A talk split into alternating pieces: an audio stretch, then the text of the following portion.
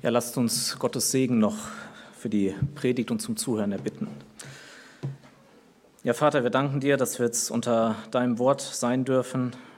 Ja, ich bitte dich einfach, ja, dass du Vollmacht gibst zum Reden, Vollmacht zum Zuhören, dass dein Wort in uns Änderung bewirkt. Ja, wir sind ganz auf dich angewiesen und erbitten deine Hilfe. Amen.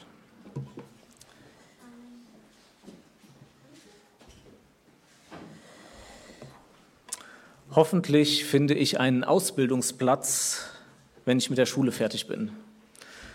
Hoffentlich kehrt die Krebserkrankung nicht zurück, die ich gerade überwunden habe. Hoffentlich finde ich den richtigen Ehepartner für mein Leben. Hoffentlich entspannt sich endlich die finanzielle Situation, in der ich stecke. Hoffentlich bestehe ich die nächste Prüfung. Hoffentlich bricht in unserem Land nicht auch noch Krieg aus. Hoffentlich werde ich von meinen Mitschülern nicht mehr so viel gemobbt. Hoffentlich finde ich endlich wieder einen Job, eine Arbeit. Hoffnung ist das, was unser Leben aufrechterhält, mehr als wir uns vielleicht bewusst sind.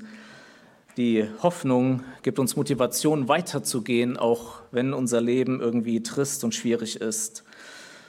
Hoffnung, das ist der Schwerpunkt von dem Text, den wir heute vor uns haben. Ihr könnt schon mal aufschlagen, 1. Johannes 2, Vers 8. Wir machen weiter in unserer Reihe 1. Johannes 2, Vers 8 bis 3, Vers 3. Und wir werden diesen Schwerpunkt der Hoffnung wieder in Bezug auf das Thema des ganzen Briefes ähm, setzen. Wir haben das ja schon jetzt gemerkt, die, die, die letzten Predigten, dass Gott ähm, dass Johannes in seinem Brief eine, eine Perlenschnur von Kennzeichen aufzieht, die einfach den wahren Christen eine ruhige Bestätigung, eine Gewissheit geben soll, dass sie errettet sind, dass es nicht an ihnen liegt, sondern dass Gott in ihnen etwas angefangen hat und dass das in ihrem Leben zum Ausdruck, zum Ausdruck kommt. Und wir haben ja mehrere Perlen dieser ähm, Kette der, der Heilsgewissheit entdeckt. Ähm, wenn wir wirklich Kinder Gottes sind, dann sind wir mit Christus verbunden. Wir, wir leben im Licht, das heißt, wir tun immer wieder Buße über unsere Sünde. Wir leben in, im liebevollen Gehorsam gegenüber Gottes Geboten. Wir lieben die Gläubigen. Wir lehnen grundsätzlich diese, dieses System, dieses gottlose System der Welt ab. Wir kennen die Wahrheit des Evangeliums und wir ja, bleiben in der Beziehung mit Gott. Und diese Kette wird heute Morgen um eine Perle erweitert und das ist die Hoffnung. Und zwar die Hoffnung auf Christus und noch genauer, das werden wir gleich in dem Text sehen, auf unsere Hoffnung, unsere Hoffnung auf die ewige Vereinigung mit ihm. Und das ja, soll das Thema heute Morgen sein. Gewissheit durch die feste Hoffnung auf die ewige Vereinigung mit Christus. Ja, lasst uns den Text lesen. 1. Johannes 2 ab Vers 28. Ja, hört das wahre Wort Gottes. Und nun, Kinder, bleibt in ihm, damit wir Freimütigkeit haben, wenn er erscheint und uns nicht schämen müssen vor ihm bei seiner Wiederkunft. Wenn ihr wisst, okay, das können wir auch noch einklemmen, wenn ihr wisst, dass er gerecht ist, so erkennt auch, dass jeder, der die Gerechtigkeit tut, aus ihm geboren ist.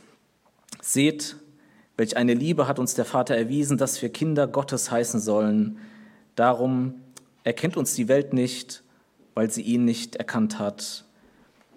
Geliebte, wir sind jetzt Kinder Gottes und noch ist nicht offenbar geworden, was wir sein werden. Wir wissen aber, dass wir ihm gleichgestaltet sein werden, wenn er offenbar werden wird denn wir werden ihn sehen, wie er ist, und jeder, der diese Hoffnung auf ihn hat, reinigt sich, gleich wie auch er rein ist. Ja, Im letzten Vers ist es aufgetaucht, das Wort Hoffnung, und der ganze Text dreht sich um die Hoffnung, ähm, und zwar um die Hoffnung auf diesen ewigen Zustand bei Christus in Vers 2, das werden wir noch ähm, genauer sehen, ähm, der damit beginnt, dass Christus wiederkommt, dass er erscheint in Vers 28 beziehungsweise in Vers 2, wenn er offenbar wird.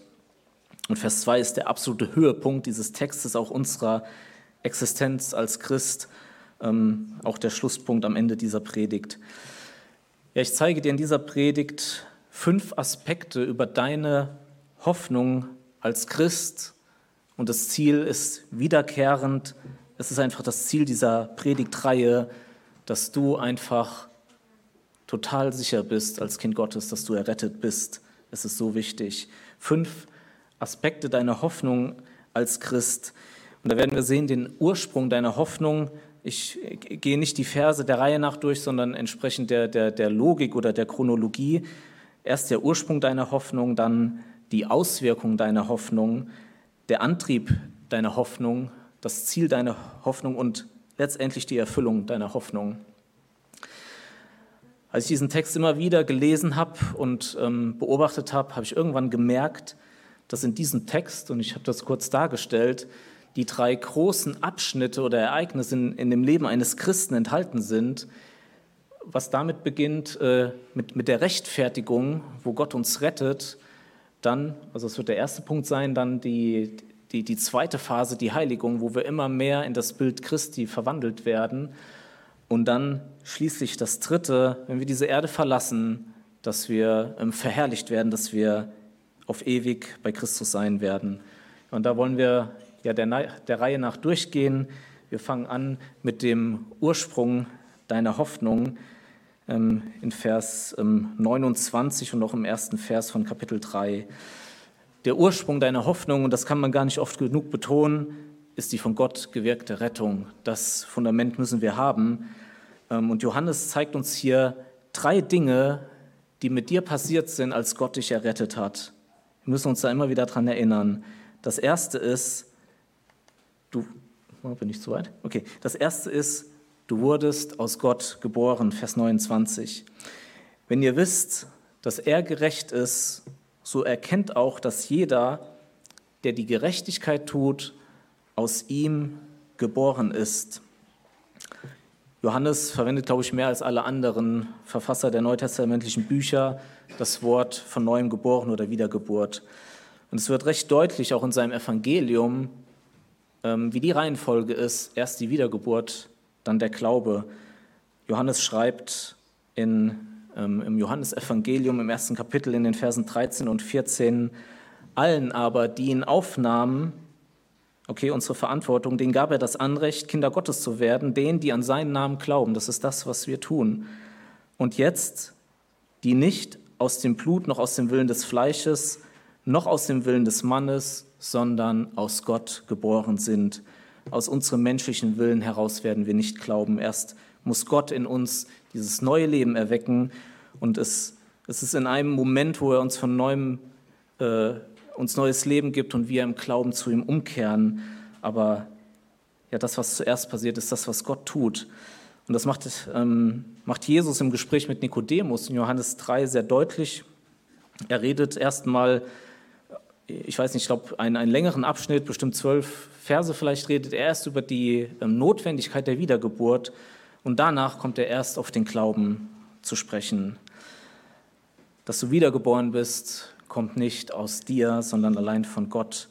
Und ja, da möchte ich zitieren 1. Petrus 1, Vers 23. Denn ihr seid wiedergeboren nicht aus vergänglichem, sondern aus unvergänglichem Samen durch das lebendige Wort Gottes, das in Ewigkeit bleibt. Du bist von neuem geboren, aber du bist auch gerechtfertigt. Das wird so ein bisschen in dem, auch in dem Vers 29 an, angerissen. Wenn ihr wisst, dass er gerecht ist, so erkennt auch, dass jeder, der die Gerechtigkeit tut, aus ihm geboren ist. Was die Bibel uns immer wieder zeigt, der gerechte Gott macht aus Sündern gerechte Menschen, die Gerechtigkeit tun, in denen ihrem Leben ähm, ja Gottes Wort eine Rolle spielt. Der gerechte Gott pflanzte mit der Wiedergeburt sein Leben in dich ein und die Folge ist, dass du danach leben willst, wie er es sagt. Das heißt, dein Leben und dein Handeln wird mehr und mehr ja Gott seinen Charakter widerspiegeln. Und lasst uns kurz ja, bei der Rechtfertigung stehen bleiben, ist auch wichtig, dass wir da uns immer wieder daran erinnern, was Gott da tut. Ähm, in dem Moment, wo Gott dich gerecht spricht, rechnet er dir die völlige Gerechtigkeit Christi an. Er überkleidet dich mit der perfekten Gerechtigkeit Christi, so als wäre das deine eigene. In dem Moment, wo er das tut, bist du für alle Ewigkeit, und da kannst du nichts dran ändern, für gerecht erklärt, wie in einem Gerichtssaal. Du bist für gerecht erklärt. Und das hat mindestens drei Folgen. Von da an sieht Gott dich an, als wärst du als, als Gerechten an. Er behandelt dich als Gerechten. Und das dritte ist das, was der Vers hier sagt. Du wirst Gerechtigkeit tun. Du wirst ähm, dein Leben auf Gott ausgerichtet haben. Und das wird so ein bisschen das Thema von der nächsten Predigt sein. Da geht es nämlich im nächsten Abschnitt mit weiter. Du wurdest aber nicht nur aus Gott geboren, du wurdest nicht nur von ihm gerechtfertigt, sondern hier ist noch eine weitere Wahrheit, du wurdest unwiderruflich als sein Kind adoptiert. Kapitel 3, Vers 1. Seht, welch eine Liebe hat uns der Vater erwiesen, dass wir Kinder Gottes heißen sollen. Und Vers 2. Geliebte, wir sind jetzt Kinder Gottes. Als Gott dich errettet hatte, hat er dich persönlich als sein Kind adoptiert. Du bist das Kind des ewigen Gottes. Der Gott des Himmels macht menschliche Sünder, Rebellen, macht aus, denen nicht nur, aus den Feinden nicht nur Freunde, sondern macht sie tatsächlich zu seinen Kindern. Galater 3, Vers 26. Denn ihr alle seid durch den Glauben Söhne Gottes in Christus Jesus. Seine Adoption ist unwiderruflich. Ähm, es passt so gut zu dem, Eduard, was du am Anfang gesagt hast. Er wird nicht irgendwann uns irgendwie lassen, wird irgendwie Lust verlieren, weil wir es irgendwie nicht mehr hinkriegen. Du bist auf ewig sein geliebtes Kind. Und in dem ja, Zusammenhang will ich auf eine Predigt verweisen, die Henrik Riesen in Wetzlar ge gehalten hat, genau zu dem Abschnitt und den folgenden Versen. Und er hat den Schwerpunkt auf diese unwiderrufliche Adoption gelegt. Ich empfehle dir einfach, ja, bei, bei der Emanuel-Gemeinde Wetzlar, geh mal auf die Homepage, für dir diese Predigt an. Es ist einfach nur herrlich. Genau, aber wir wollen ja weitergehen.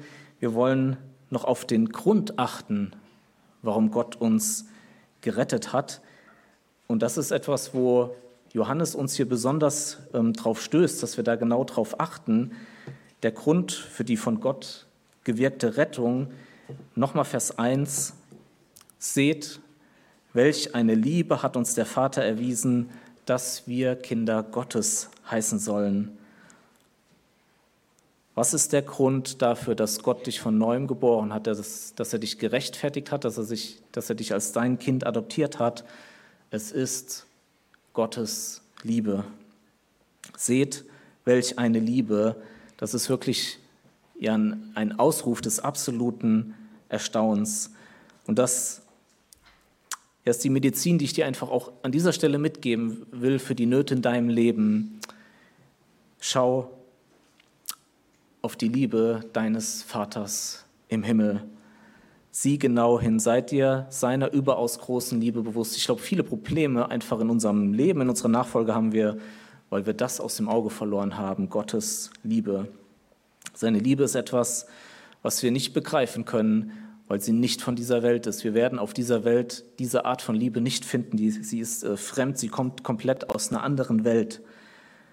Es ist eine Liebe, die wirklich abgrundtief verlorene Menschen sich entschieden hat, sie zu retten und selbst den Preis am Kreuz ja, zu bezahlen für die Sünden. Ja, ich versuche in meinen Predigten eigentlich Zitate zu vermeiden, aber jetzt hier an der Stelle ja, muss ich einfach ähm, äh, John MacArthur zitieren, der das so gut, ähm, diese Liebe beschreibt.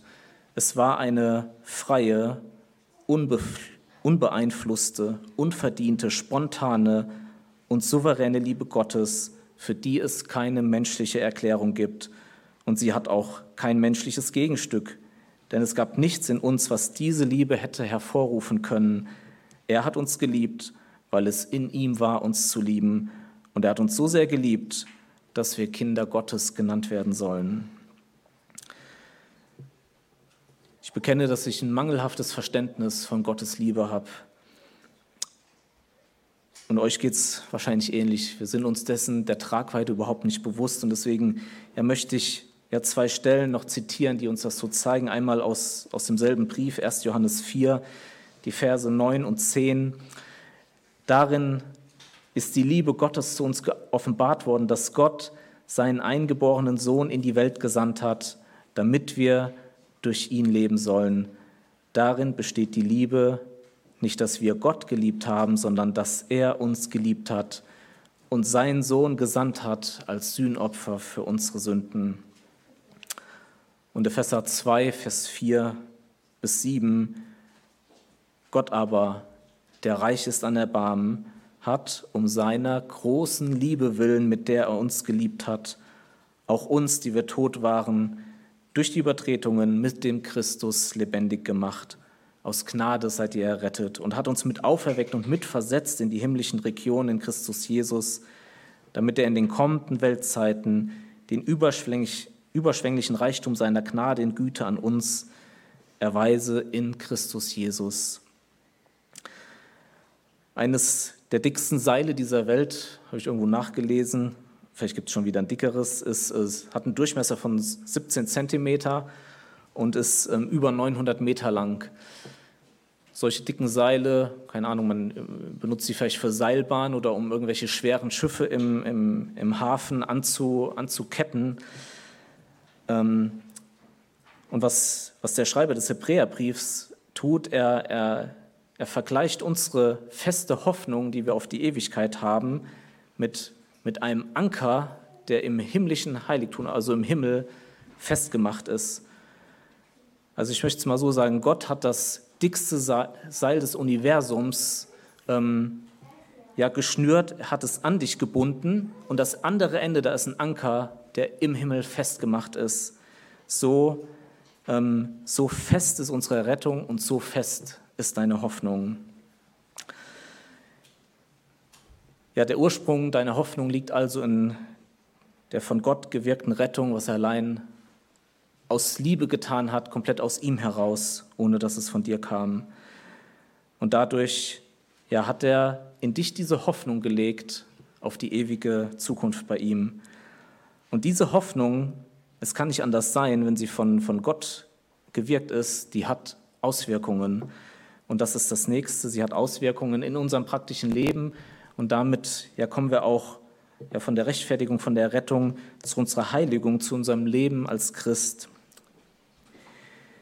Und ich möchte dir da anhand des Textes ja mindestens zwei Auswirkungen zeigen, die das hat. Einmal Reinigung von sündigen Verhaltensmustern, Kapitel 3, Vers 3. Und jeder, der diese Hoffnung auf ihn hat, reinigt sich. Und es ist interessant, dass hier nicht, äh, das steht nicht hier als Aufforderung, der reinige sich, sondern es steht als Aussage, also der reinigt sich. Das ist eine, eine logische Folge. Wenn Gott diese Hoffnung in dich gelegt hat, dann ist die automatische äh, Folge davon, dass du dich reinigst. Wenn du mit deiner Hoffnung immer wieder auf Christus, auf die Ewigkeit schaust, wirst du dich automatisch von Verhalten reinigen, was, was Gott nicht gefällt. Du wirst es automatisch ablegen. Das ist eine reinigende Hoffnung, die Gott in dich legt. Ich möchte betonen an der Stelle, weil es da auch viele Irrtümer gibt, beim wahren Christentum geht es nicht um das Einhalten von Regeln, ähm, von Geboten, sondern in erster Linie um eine Beziehung zu einer, um eine Beziehung zu Jesus Christus. Je größer deine, deine Liebe zu Jesus wird, desto größer wird deine Hoffnung, dass du mit diesem Jesus deine Ewigkeit verbringst. Und je größer deine Hoffnung wird, ja, logischerweise wird es dir umso leichter fallen, das zu tun, was ihm gefällt. Das ist auch das, was ähm, Johannes in Kapitel 5 sagt, ähm, in Vers 3. Denn das ist die Liebe zu Gott, dass wir seine Gebote halten und seine Gebote sind nicht schwer. Denn alles, was aus Gott geboren ist, überwindet die Welt und unser Glaube ist der Sieg, der die Welt überwunden hat. Wer ist es, der die Welt überwindet, wenn nicht der, welcher glaubt, dass Jesus der Sohn Gottes ist?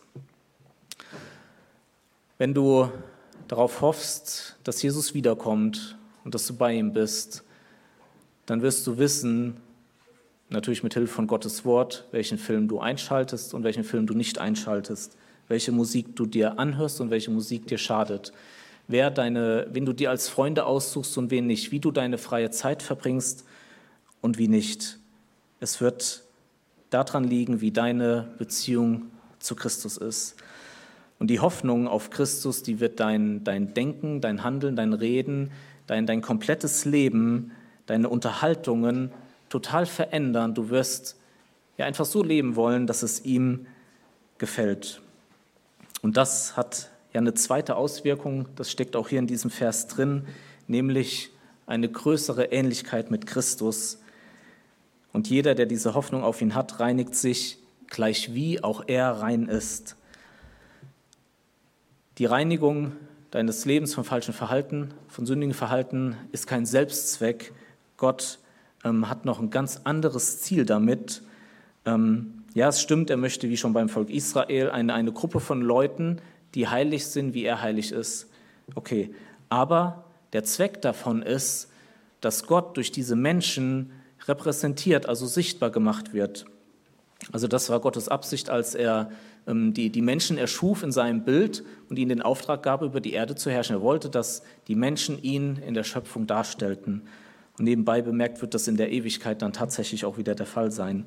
Das war auch sein Ziel mit Israel. Er hat sich ein Volk aus allen rausgenommen, hat gesagt, äh, ihr müsst so und so leben, damit einfach die Völker um euch her erkennen, was ich für ein wunderbarer Gott bin. Und das ist ja auch Gottes Absicht in deinem Leben als Kind Gottes.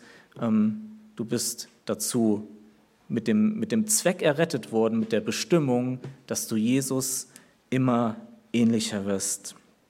Und diesen Prozess ja, nennt die Bibel Heiligung, dass du immer mehr in das, in das ursprüngliche Bild Gottes beziehungsweise in das Bild Christi ja wieder verändert wirst.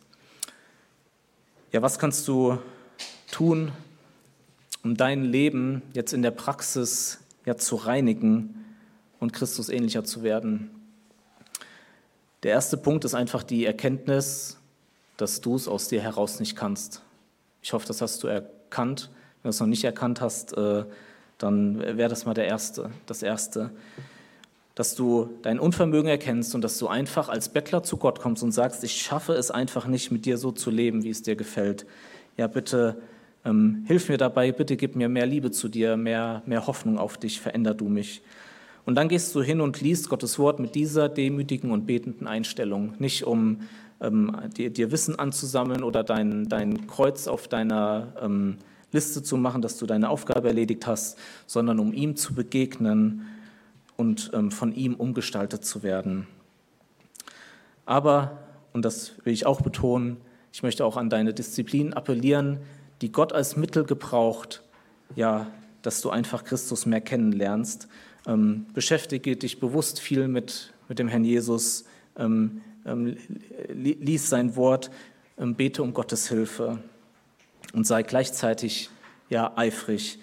Und da will ich ja noch Paulus und Petrus zitieren. Einmal 2. Korinther 7, Vers 1. Weil wir nun diese Verheißungen haben, Geliebte, so wollen wir uns reinigen von aller Befleckung des Fleisches und des Geistes zur Vollendung der Heiligkeit in Gottes Furcht. Und 2. Petrus 3, Vers 13 bis 14. Wir erbaten aber nach seiner Verheißung neue Himmel und eine neue Erde, in denen Gerechtigkeit wohnt. Darum, Geliebte, weil ihr dies erwartet, so seid eifrig darum bemüht, dass ihr als unbefleckt und tadellos vor ihm erfunden werdet in Frieden. Deine Hoffnung hat also ihren Ursprung ja in Gottes liebevoller Errettung Sie hat heiligende Auswirkungen, aber es gibt auch etwas, was deine Hoffnung antreibt. Und das ja, finden wir auch in diesem Text. Ich habe es äh, genannt, das in ihm bleiben. Wenn wir da nochmal in Vers 28 schauen. Und nun, Kinder, bleibt in ihm, damit wir Freimütigkeit haben, wenn er erscheint und uns nicht schämen müssen vor ihm bei seiner Wiederkunft. Ja, hier im Zusammenhang mit deiner Hoffnung auf die Ewigkeit bei Christus ermahnt Johannes dich bei ihm, also bei Christus, zu bleiben. der Schwerpunkt, ja, ist hier die Hoffnung, aber letztendlich geht es gar nicht um deine Hoffnung, sondern es geht um den, auf den deine Hoffnung gerichtet ist, nämlich auf Jesus Christus. Je mehr du mit ihm Gemeinschaft hast, desto stärker wird deine Hoffnung sein und damit verbunden die Gewissheit, dass du errettet bist. Ich glaube, da haben wir alle ja, noch Nach Nachholbedarf in der Schule, dass wir viel enger ja, mit Gott einfach zusammenleben. Ja, das in ihm bleiben, das ist was, was Johannes immer wieder in seinem Brief betont.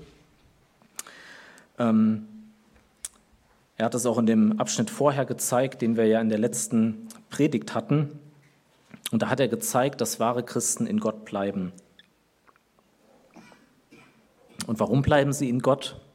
Die Antwort war da eindeutig, weil Gott in ihnen bleibt und weil Gottes Wort in ihnen bleibt.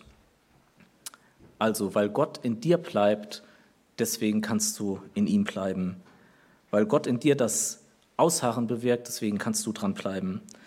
Und nachdem Johannes das klargestellt hat, sagt er jetzt im Vers 28, also bleibe bei ihm, bleibe in Gott. Dieses Bleiben, das hatten wir beim letzten Mal, das ist, äh, das beschreibt ein, ein, ein Wohnen, ein, ein, dauerhaftes, einen dauerhaften Aufenthalt, ein Nicht-Aufhören. Es geht darum, dass wir nicht zwischen der Welt und Gott hin und her springen, zwischen, den, zwischen äh, richtiger Lehre und falscher Lehre, sondern dass wir ohne Unterbrechung bei Christus bleiben. Jetzt sagst du, das ist unmöglich, das ist äh, nicht die Realität in meinem Leben. Es ist möglich, weil Gott es ja bewirkt, dass wir bei ihm bleiben, auch wenn wir vielleicht auf Abwege kommen, so zieht er uns immer wieder zu sich, dass wir bei ihm sein wollen. Ja, das in, das in ihm bleiben betrifft einfach ähm, ja nicht unsere ewige Errettung, dass wir die verlieren könnten, sondern dass wir ja in unserem täglichen Leben einfach ja mit, mit ihm leben. Und das zeigt Johannes auch ziemlich oft in seinem Brief, gerade in Kapitel 2, 3 und 4, dass in Gott bleiben bedeutet, ähm, so zu leben wie Christus. Es bedeutet, nicht gewohnheitsmäßig zu sündigen. Es bedeutet, seine Gebote zu halten. Es bedeutet, die Glaubensgeschwister zu lieben. Es bedeutet, Christus ähm, zu, zu bekennen und es bedeutet, in der Liebe zu bleiben. Es lohnt sich total, dass du dein Leben und gerade muss mich da immer wieder an euch junge Leute richten, weil ihr echt, ihr habt verhältnismäßig viel Zeit gegenüber denen, die ähm, Familie haben und schon arbeiten geht. Es lohnt sich total, dass du deine Zeit und dein Leben ähm, in deine Beziehung zu Christus investierst. Warum? weil du damit ähm, ja, ein immer größeres Reservoir an Hoffnung bekommst. Du bekommst immer mehr Hoffnung und diese Hoffnung wird dich in schwierigen Lebenssituationen durchtragen. Also das, unsere Beziehung zu Christus, das ist der, das ist der Treibstoff für unsere Hoffnung. Und ähm, ja, was, was können wir da tun? Wir ähm, ähm, du musst in der bewussten Abhängigkeit von Gott bleiben, von, von, von dem Heiligen Geist. Sei dir dessen bewusst, dass du seine Kraft benötigst. Ähm, bleibe in seinem Wort, ähm, lies es. Äh, wir müssen es uns gegenseitig sagen. Tapeziere deine Wände damit. lerne es auswendig. Bleibe im Gebet. Suche immer wieder Gottes Gegenwart. Im Gebet zieh dich zurück ja, in die Stille allein mit Gott. Und bleibe in der Gemeinde, denn die Gemeinde braucht dich und du brauchst die Gemeinde, um in Christus zu bleiben. Ja, neben dem Ursprung, den Auswirkungen und dem Antrieb deiner Hoffnung zeigt uns Johannes hier aber auch das Ziel deiner Hoffnung. Und damit kommen wir auch zu dem nächsten Abschnitt. Das Ziel deiner Hoffnung, nämlich zur Verherrlichung. Und das ist das das große ähm, Ziel, was wir ja haben, das Ziel deiner Hoffnung. Vers 28 nochmal, und nun Kinder, bleibt in ihm, jetzt kommt der Zweck, damit wir Freimütigkeit haben, wenn er erscheint und uns nicht schämen müssen vor ihm bei seiner Wiederkunft.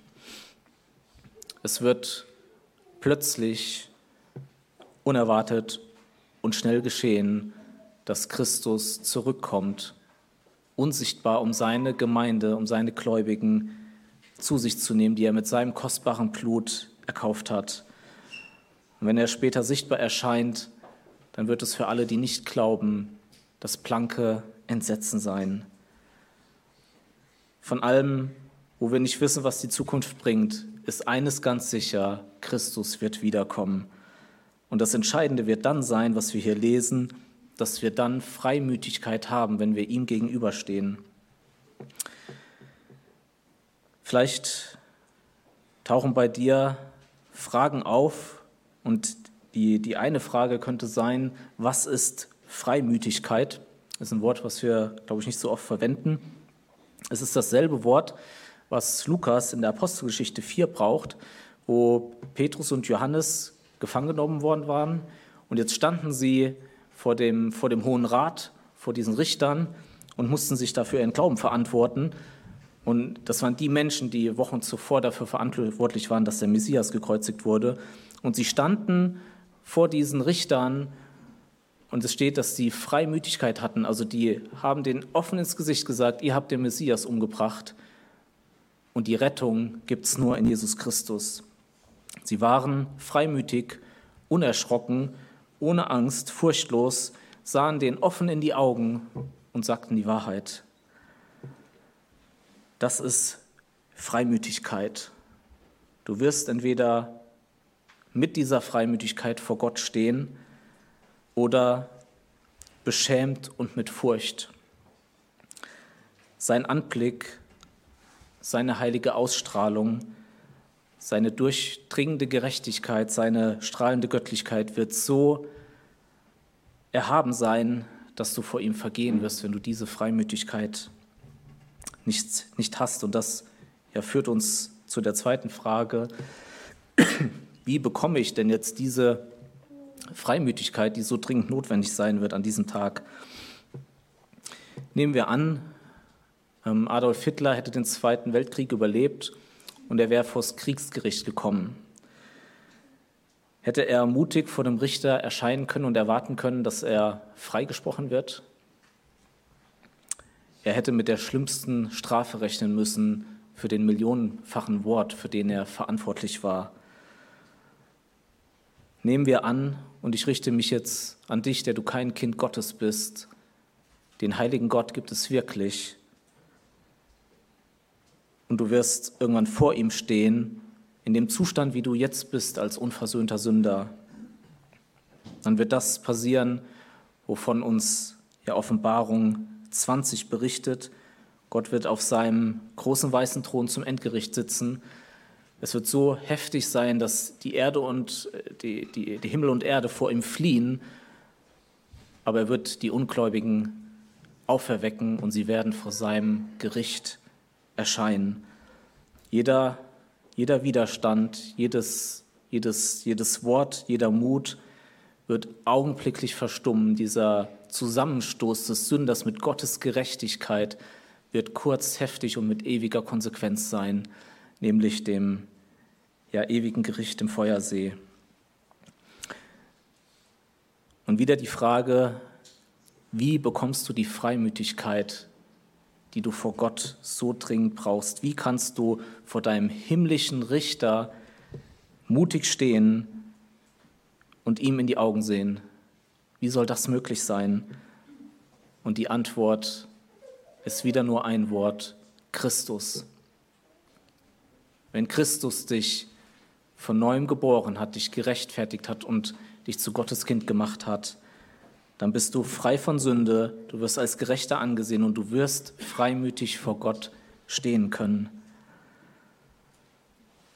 Und selbst als Christ geht es uns manchmal so, wenn wir unsere, unsere Sünde sehen, unser Versagen, dass wir vielleicht entmutigt werden, wenn ich so vor Jesus stehe, was wird er mit mir machen, wenn ich da, wenn ich da bin? Wie, wie bekommst du als Christ Freimütigkeit im Blick auf den Himmel? Die Antwort gibt es der Text, indem du in Christus bleibst, indem du in dem Wissen bleibst, dass Jesus Christus dich gerecht gemacht hat, in dem Wissen, dass er dich in seine perfekte Gerechtigkeit eingehüllt hat. Wegen Gottes Liebe zu dir darfst du freimütig sein. 1. Johannes 4, Vers 17. Darin ist die Liebe bei uns vollkommen geworden, dass wir Freimütigkeit haben am Tag des Gerichts. Du kannst auch als Gläubiger jetzt Freimütigkeit haben. Dann bleibt noch die Frage, naja, werde ich dann bei der Wiederkunft Freimütigkeit haben? Also man könnte jetzt fragen, gibt es jetzt ähm, Christen, die das nicht haben werden, die dann beschämt sein werden? Ich möchte diese Frage mit einem persönlichen Zeugnis beantworten und ich hoffe, dass du da einstimmen kannst. Ich bezeuge heute vor der sichtbaren und unsichtbaren Welt, dass ich freimütig, unerschrocken und zuversichtlich vor meinem Gott stehen werde. Und warum? Weil wenn ich vor meinem Gott stehe, werde ich auf Christus zeigen.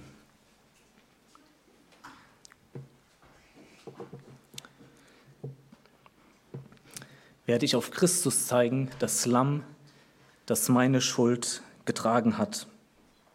Ich werde auf seine Wunden verweisen, auf sein Blut, was ausreichend ist. Ich werde bekennen, dass ich nichts gehalten habe von Gottes Geboten, aber ich werde mich zugleich auf Gottes Versprechen verlassen, dass das, was Christus für mich getan hat, ausreichend ist ich werde an Christus hängen. Und weil Gott treu ist und seine Versprechen hält und weil er seinen Sohn liebt, wird er mich annehmen, wenn ich bei ihm ankomme. Deswegen darf ich freimütig sein, nicht wegen dem, was in mir ist, sondern was Christus ist. Und so gibt es nur diese zwei Gruppen. Johannes ist ja immer wieder so schwarz-weiß. Es gibt nur diese zwei Gruppen, die, die am Ende freimütig sind und die, die sich schämen müssen. Und es ist offensichtlich, die, die freimütig sein werden, sind die wahren Kinder Gottes, die Christus haben. Und die, die sich schämen werden und vor Furcht zurückweichen werden, sind ja die, die nicht ja, an Gott, an Christus glauben, die Christus nicht haben, die keinen Mittler haben werden, wenn sie vor Gott stehen. Ja, lieber Bruder, liebe Schwester, du wirst freimütig vor Gott stehen weil Christus in diesem Moment deine Errettung vollenden wird, für dich, für den er auch gestorben ist. Hebräer 9, Vers 28.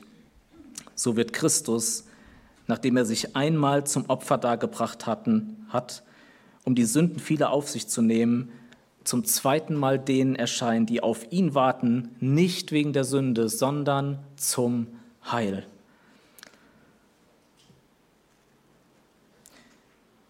Ja, wir wollen ja zum fünften und letzten Aspekt unserer Hoffnung kommen.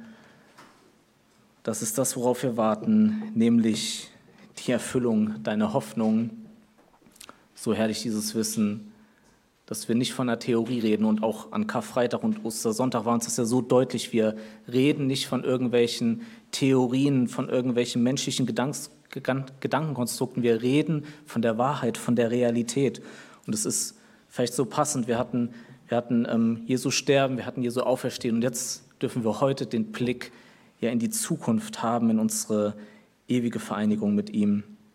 Und ich habe so in der Vorbereitung gedacht, es wäre schön, wenn Gott uns heute am Ende des fünften Predigtpunktes entrücken würde. Dann würden wir auf einem Schlag das, was wir geglaubt haben, würden wir auf einmal mit unseren Augen sehen. Wir würden das sehen, was ich jetzt im letzten Punkt noch versuche, mit aller Beschränkung anzudeuten. Es wird in diesem Moment mit uns das passieren, was wir in Kolosser 3, Vers 4 lesen. Wenn der Christus unser Leben offenbar werden wird, dann werdet auch ihr mit ihm offenbar werden in Herrlichkeit. Und Jesaja 25, Vers 9. Und an jenem Tag wird man sagen, Seht, das ist unser Gott, auf den wir gehofft haben, dass er uns rette. Das ist der Herr, auf den wir hofften. Nun lasst uns frohlocken und fröhlich sein in seiner Rettung. Ja, lasst uns jetzt die drei zukünftigen Ereignisse noch einen kurzen Blick drauf werfen, von denen wir wissen, dass sie kommen und nach denen unsere Sehnsucht immer größer wird. Sie sind alle in, in dem Vers 2 enthalten. Und das Erste, was wir sehen, du wirst Christus begegnen. Hier steht, wenn er offenbar werden wird. Also das wird immer mit anderen Worten wiederholt bei seiner Wiederkunft, wenn er erscheint, wenn er offenbart, das heißt, wenn er sichtbar werden wird. Das wird das Erste sein. In einem Moment wird er vor deinen Augen sichtbar sein. Entweder wirst du noch leben, 1. Thessalonicher 4 erklärt uns das, und du wirst in einem Nu verwandelt werden, oder du bist nicht mehr auf dieser Erde und er wird dich in diesem Moment auferwecken, mit einem neuen Körper ausstatten und du wirst auf ewig bei Christus sein. Und das wird so schnell gehen, in, in dem Bruchteil eines Momentes wird er kommen, du wirst ihn sehen, er wird dich verwandeln. Es wird alles in, in einem, in einem ja, unteilbaren Moment passieren. Du wirst in diesem Moment fähig sein, Christus zu sehen, weil du in diesem Moment neue Augen hast, um ihn zu sehen. Hättest du noch deine Augen von hier, sie würden dir ausfallen vor seiner unbeschreiblichen Schönheit. Und das ist das Zweite. Du wirst Jesus Christus sehen. Ja, meine Familie weiß, was mein Lieblingssatz in der Bibel ist. Es ist nämlich genau das Ende von 1. Johannes 3, Vers 2, besonders die letzten drei Worte. Wir werden ihn sehen, wie er ist. Ich habe in der Vorbereitung irgendwann gedacht, allein diese drei Worte, wie er ist, da könnte man eine ganze Predigt vorbereiten und halten. Okay, seid ihr bereit für eine zweite Predigt? Häng.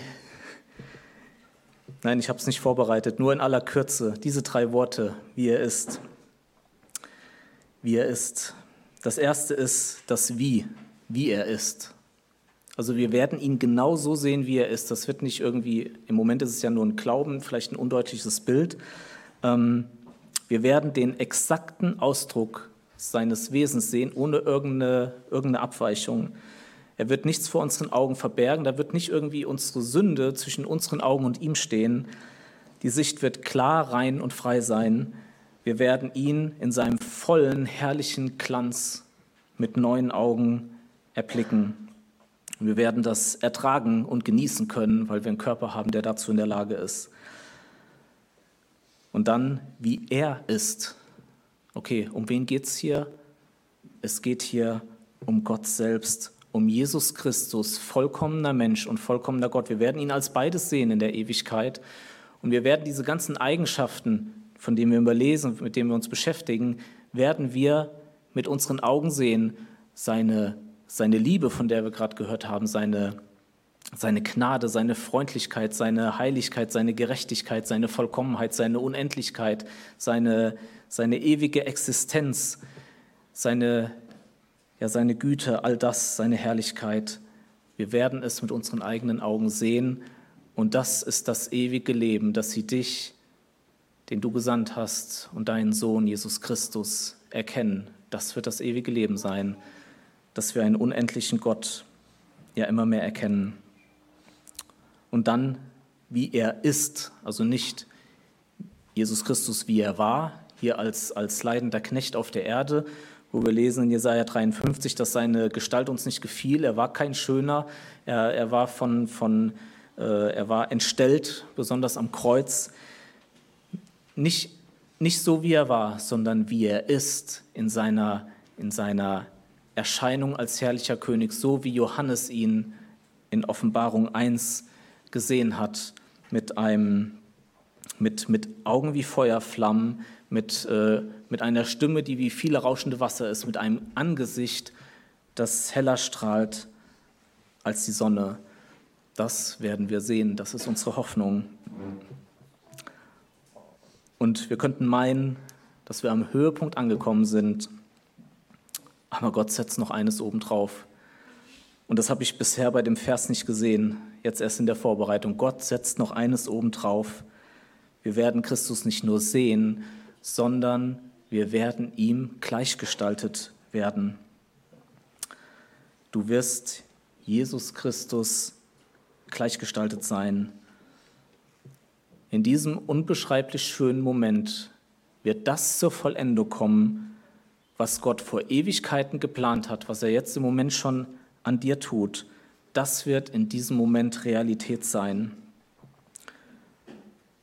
Gottes Wort ist so eindeutig. Er hat Menschen bestimmt, errettet zu werden. Er hat für diese Menschen seinen Sohn in diese Welt geschickt, dass er für ihre Sünden stirbt. Er hat sie gerechtfertigt, er hat sie gerecht gesprochen. Er, er bewirkt in ihnen die Heiligung, dass sie ihm immer, Jesus Christus immer ähnlicher werden, dass sie ihm nachfolgen. Und er wird sie am Ende verherrlichen. Diese Kette wird kein Mensch zerreißen. Und was wird es letztendlich bedeuten, Jesus Christus gleichgestaltet zu sein? Du wirst so sehr der, dem, dem, der fleischgewordenen Gottheit gleich sein oder ähnlich sein, wie es nur möglich ist. Du wirst Augen haben, die ihn sehen können. Du wirst Ohren haben, die seine, seine Stimme hören können. Du wirst Hände haben, die deinen Siegeskranz vom Kopf nehmen und vor ihm, vor dem Thron niederlegen. Du wirst Lippen haben, die Lieder singen, die unbeschreiblich schön sind.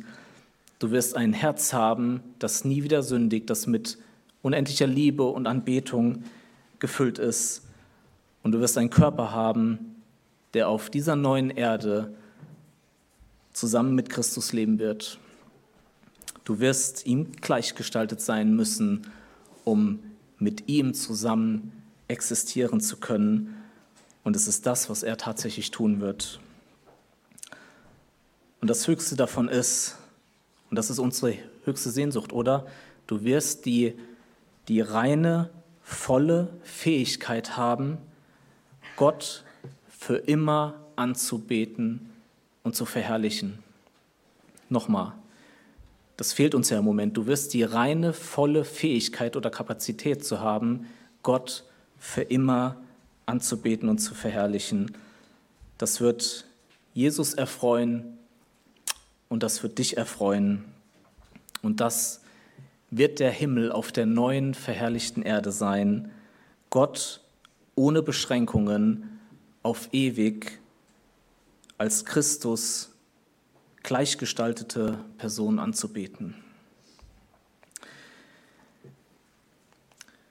Ja, ich habe dir in dieser Predigt ja fünf Aspekte ja, deiner Hoffnung als Christ gezeigt damit du einfach ja, in, deinem, in, deinem, in deiner Errettung ermutigt wirst.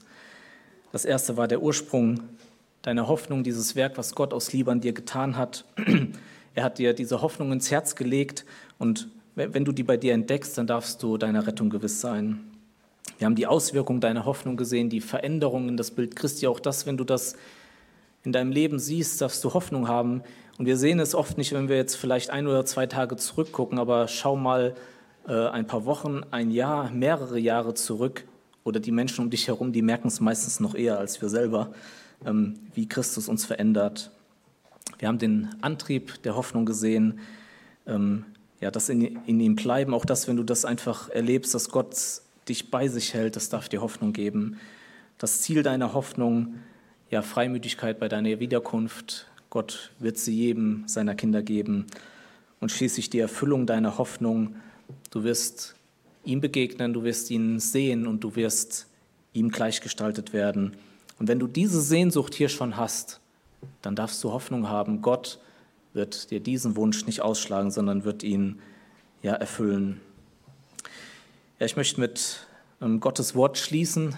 Ähm, Eduard und ich, wir haben uns nicht abgesprochen, aber ich hatte auch 1. Petrus 1, Vers 3 bis 9 und Offenbarung 22 bis die Verse 20 bis 21.